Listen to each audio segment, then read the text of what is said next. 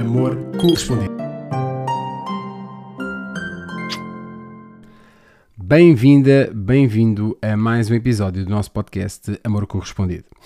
E como sempre, este podcast é preenchido pelas perguntas que nos vão chegando, uh, vão fazendo chegar uh, através dos nossos canais, nomeadamente aqui no canal do Instagram, tens a possibilidade de ter um link direto para assistir não só aos episódios passados, mas também a possibilidade de criar a tua pergunta pessoal e personalizável sem teres que te identificar e aqui responder às tuas perguntas via o nosso podcast. Sabes que muitas vezes as tuas perguntas podem ser de muitas outras pessoas, então não hesites, manda a tua pergunta. Uh, temos uma lista, claro, mas cedo ou tarde a tua pergunta será respondida. Bom, e sem demoras, vamos a isso. Vamos responder a, três perguntas aqui do nosso, uh, da nossa audiência. E a primeira é a seguinte: Já estou divorciado há 13 anos, gostava de encontrar alguém que me amasse como eu sou e de amar essa pessoa, uma vez que nunca encontrei paz, nem ninguém que gostasse de mim como eu sou. Tenho estudos académicos, mas não consigo entender como o meu ex-marido, tão uma pessoa que sempre foi, consegue e conseguiu várias pessoas. Neste momento, a situação dele estabilizou, mas como pai não existe. Ok. Três questões em particular aqui que eu acho que são importantes abordar. E começando pelas duas últimas. Primeiro, a posição do teu ex-companheiro como pai. Eu acho que é importante compreender, e acho que pode ser algo que, para refletir para toda a nossa audiência, a importância entre a diferença entre conjugabilidade e parentalidade. Ou seja, muitas vezes uh, pode acontecer que uma conjugabilidade não funcione, ou seja, que a relação entre o casal uh, acabe por terminar. A parentalidade não tem fim, ela não tem separação.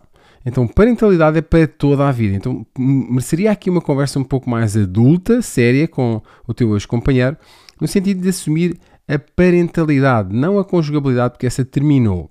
Agora, do ponto de vista da parentalidade, não misturar isso é muito importante.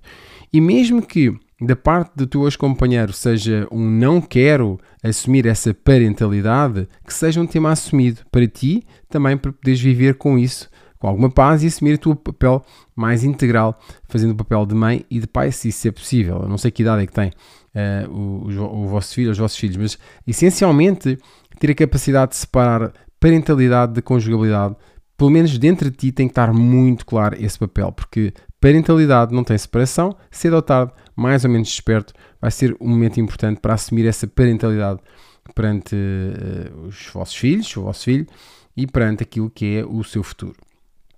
Segundo aspecto importante, parece-me que ainda há muita preocupação da tua parte em relação ao sucesso amoroso do teu, do teu ex-companheiro.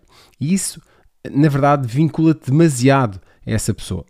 Porque inevitavelmente vai haver comparações, inevitavelmente vai haver um sentimento de maior ou menor concretização, e isso é um caminho totalmente errado para encontrares algo que tu procuras, que é ter um, uma pessoa que te respeite, que te admire tal e qual como tu és, e que possas te entregar essa pessoa tal e qual como essa pessoa é. Então, eu acho que quando muitas vezes eu pergunto se a relação hum, passada já está fechada, a relação estar fechada significa que essa pessoa tenha sido boa ou má pessoa na tua interpretação, significa que esse processo terminou para ti e de alguma forma essa pessoa ter passado pela tua vida trouxe algo de positivo.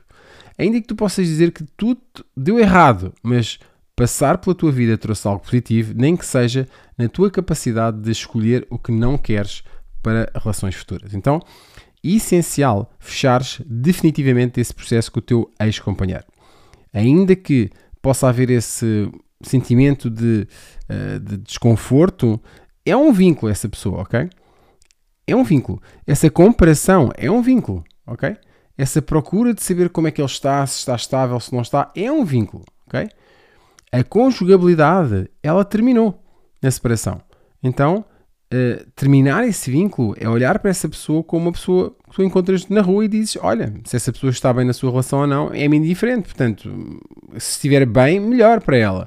Mas não deve ser um tema que te ocupe o teu coração, porque se isso acontecer, não vai haver espaço para uma pessoa certa entrar numa relação contigo.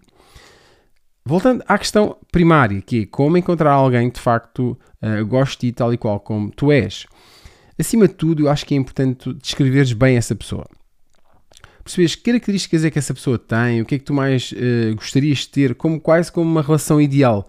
Porque se não tiveres claro aquilo que tu queres, esse, aquilo que tu queres pode estar bem perto de ti e tu não vês. Então, identifica todos os patamares, todas aquilo que são as características e procura de facto uh, também perceber o que é que tu trazes para a relação, qual é a parte que tu queres que aconteça na relação, que parte especial tua queres que exista, que seja valorizada, que seja respeitada, que seja admirada na relação. Se o fizeres, fica mais fácil o percurso. Se o fizeres, permites de alguma forma que a outra pessoa, quando identificar algo que não é bem isso que tu queres mostrar dentro da relação, tu digas, mas há algo mais em mim que tu não estás a ver. E tens essa capacidade de assumir a responsabilidade de procurar uma relação, de te entregar uma relação tal e qual com as qualidades que tu procuras na outra pessoa e, da mesma forma, com as qualidades que tu queres entregar essa mesma relação. Então, a chave destes três pontos essenciais Conjugabilidade não é parentalidade, portanto, esse é um tema que deves agir como adulto com o teu ex-companheiro. Segundo, desvincula definitivamente dessa pessoa porque essa pessoa continua a ter impacto na tua vida, mas não seja na comparação que fazes nas relações. E terceiro, procura e exige para ti o melhor de uma relação e aquilo que tu podes entregar melhor para uma relação, para que aí sim encontre tal paz que tu procuras num futuro relacionamento. Muito bem, mais uma questão interessante temos aqui da nossa audiência. Uh, quando conheço alguém e parece tudo fluir, demonstro mais uh, o que sinto, o meu interesse, mas de repente, sem nada fazer prever, ele desaparece. Obrigado. Bom, o que é que é importante aqui? Perceber que padrão existe efetivamente. Eu acho que tens aqui uma história que tu contas sobre esse, esse desaparecimento súbito. Agora, olha para trás e pensa que pessoas foram essas, em que contextos encontraste. Que particularidades eles têm em comum? Porquê é que tu procuras essas particularidades nessas pessoas? O que é que há lá que te atrai? O que é que, eh, que parte tua procura preencher ou resolver de outra pessoa porque sentes de alguma forma que sem ti essa pessoa não consegue fazer algo ou que tu não consegues fazer algo sem essa pessoa? Porque quando essas pessoas desaparecem de repente, não é por tu te entregares mais ou dizer aquilo que tu sentes, é porque essas pessoas são as pessoas erradas. Agora, a única pessoa comum a todas essas pessoas que escapam és tu. Então, a grande pergunta é: o que é que eu faço para ter essas pessoas? O que é que eu faço para ter essas pessoas de perto de mim? Que características têm essas pessoas em especial? Então, merece, antes de tudo mais e antes da tua próxima relação, merece uma investigação mais profunda. Olhar para as tuas relações passadas, não numa perspectiva de. Um, quase de fatalidade, mas numa perspectiva de responsabilidade que é qual a tua responsabilidade em procurar pessoas com esse perfil? Porque só assumindo a responsabilidade tu consegues construir a relação que tu precisas e a relação que tu mereces. Só assumindo aquilo que tu fizeste para atrair esse tipo de pessoas erradas para a tua relação, tu consegues dar o próximo passo, que é de facto o que é que daqui para a frente eu quero numa relação, o que é que daqui para a frente eu mereço para a minha relação. Então, assumindo a responsabilidade é o primeiro passo para conseguirmos uma relação de facto feliz e harmoniosa. Então, a primeira questão que eu te coloco que sem essa é impossível seguir em frente. É, vamos investigar que padrões, que comportamentos, que formas de uh, atração, que formas de proximidade essas pessoas tiveram, que no fundo, olhando bem, tinham exatamente o mesmo padrão e tu não conseguiste ou não desejaste observar com exatidão. Então, o grande uh, exercício que deixo aqui para ti é investiga, procura qual parte tu tens de responsabilidade em procurar essas pessoas. Porquê que essas pessoas se atraem, se aproximam, se uh, acabam por criar uma relação mais próxima contigo, de forma a que tu possas demonstrar um pouco mais esse, esse afeto. Okay? Procura mais, investiga mais do ponto de vista da tua responsabilidade e menos do ponto de vista dessas pessoas serem pessoas certas, erradas ou uh, de uma forma milagrosa desapareçam da tua vida. Mais uma questão. Temos aqui, o meu companheiro uh, de há 5 anos acabou a nossa relação. Vivíamos juntos, éramos muito felizes e praticamente almas gêmeas. O motivo do fim da relação foi uma depressão repentina, disputada por um trauma de infância que surgiu porque um membro da família dele está doente. Ele diz que me ama muito, mas que neste momento não tem forças para ser meu namorado. Diz que eu mereço melhor e ehm, que não consegue dar resposta às minhas necessidades. Há cerca de um mês que já não tínhamos nenhuma intimidade e eu estava a sentir cada vez mais sozinha e abandonada. Em menos de uma semana encontrei uma casa nova para viver, relativamente perto de onde vivíamos, e estou em processo de mudança. Não consigo parar de pensar no facto de um dia mais tarde voltar, eh, vamos voltar a estarmos juntos, porque a relação acabou a bem. Sei que tenho de desaparecer deste sentimento, um, tenho de despegar deste sentimento, mas está a ser muito difícil, estarei a cometer algum erro em mudar-me para uma casa na mesma cidade, devo eliminá-lo das redes sociais e cortar contacto, mesmo sabendo que está a sofrer uma depressão, preciso de conselhos. Bom, há aqui duas coisas importantes. Primeiro, a depressão é uma doença e de alguma forma eh, até que ponto eh, a vossa relação tinha força para sustentar essa doença lado a lado, ok? E não estou a dizer que é fácil. E muitas vezes esse trabalho de estar do lado de alguém que nós amamos que passa por uma doença é muito exigente, ok? E é algo que mostra de facto um, uma grande capacidade de amor e uma grande capacidade de carinho. Agora, de facto, é importante até que ponto a vossa relação tem a força para superar essa doença, ok? Porque essa doença tem uh, que ter tratamento, tem que ter ajuda terapêutica e muitas vezes ter alguém do lado da família que possa apoiar e ajudar é um bom fator para superar mais rapidamente essa doença. Agora, as, a vossa relação tem um código, ok? Eu não sei qual é o código da vossa relação, que tipo de acordos vocês têm, até que ponto vocês estariam uh, nesta fase disponíveis para esse, para esse teste tão exigente que é passar uh, lado a lado com alguém que passa por um problema de doença, um problema de saúde uh, que afeta muitos milhares de portugueses e que muitas vezes, aliás, milhões de pessoas em todo o mundo, e que muitas vezes são fatores de decisão das relações. Agora, há duas questões que são importantes colocar. Primeiro é esta: se de facto há ou não força para a relação superar este problema de saúde um, uh, mental, um problema de, de, de, saúde, portanto, até que ponto a relação tem força, tem a vontade de parte a parte de, para fazer superar essa, essa doença em conjunto ou não. Se não, uh, se de facto é uma decisão de seguir em frente cada um de vocês, e isso sendo que vocês considerem que, é o melhor, do ponto de vista do código da vossa relação, então a partir daí, o que eu uh, uh, te recomendo é que possas seguir a tua vida. Okay? Se de facto o fim da relação é uma questão que está consumada e definitivamente assumida, então quanto mais distante estiveres desse sentimento, dessa proximidade, mais vais sofrer. Okay? Agora, naturalmente que essa pessoa depois de passar uh, vamos lá, voltando à fase saudável da sua vida, provavelmente cada um de vocês vai estar em momentos diferentes também da vida. Porque passar uma fase de doença, um, uh, este, este, tipo de doenças depressivas, etc., muitas vezes as pessoas passam por um processo de grande de autodescoberta, de elevação de alguns níveis de consciência e tornam-se pessoas diferentes.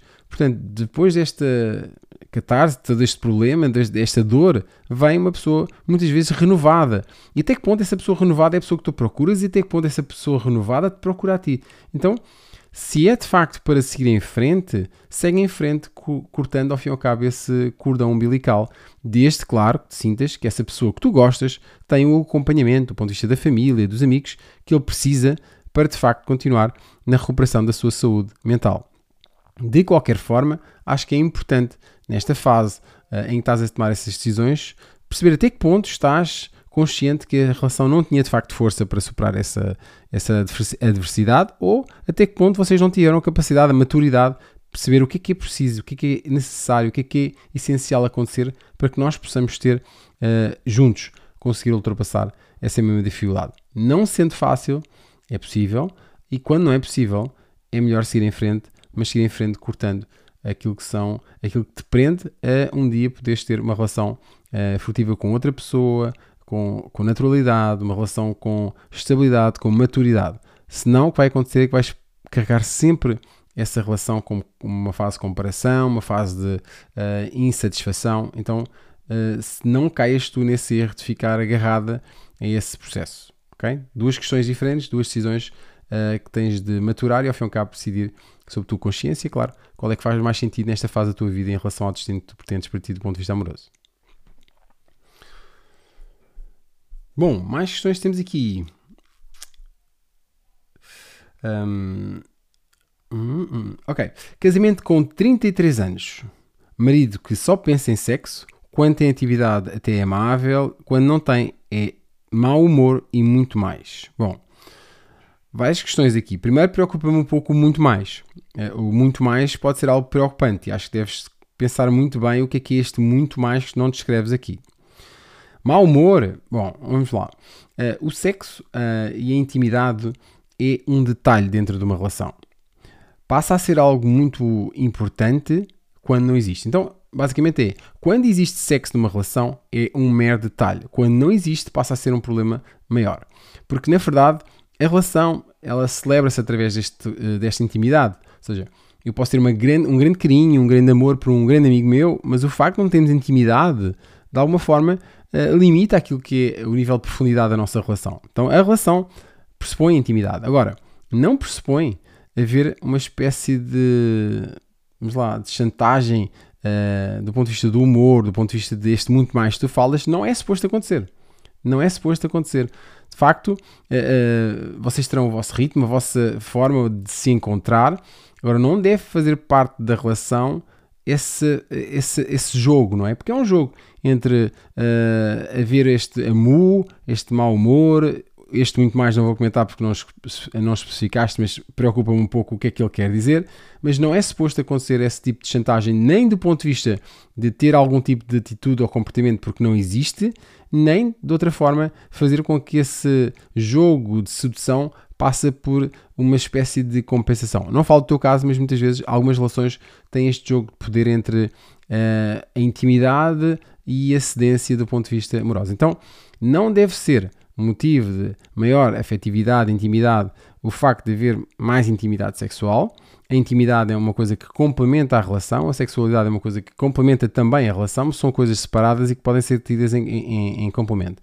Portanto, não deve ser nem um fator de chantagem uh, pela positiva, ou seja, para que tu estás bem, vamos ter intimidade, mesmo que eu não tenha apetite sexual, nem deve ser o contrário.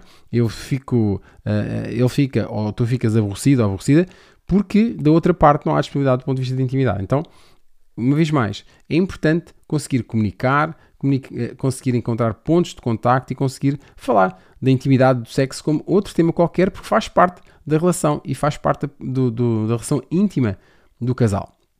Então, colocar essa parte de intimidade em cima da mesa, falar um pouco dos desejos, dos prazeres de cada um, até que ponto uh, também a intimidade não te está a, ter, a trazer o prazer que tu desejas, até que ponto este jogo de boa disposição, má disposição é um jogo que se pode tornar perigoso do ponto de vista daquilo que é uma, espé uma espécie de manipulação para que uh, o ato sexual ou a intimidade aconteça. Então, é mais fácil o jogo estar claro, estar, ter a ver com essa capacidade de comunicar sem tabus dentro da relação. Acho que isso é essencial, porque, como digo, o sexo é um detalhe até o momento em que é um problema. Então, aproveitem para colocar a comunicação e a vossa forma de entendimento em relação a esse tema, como outro qualquer poderia ser, para que possam ser uh, uma relação mais completa e mais equilibrada e, ao fim e ao cabo, que se respeitem cada vez mais e ainda mais nesse ponto também da intimidade.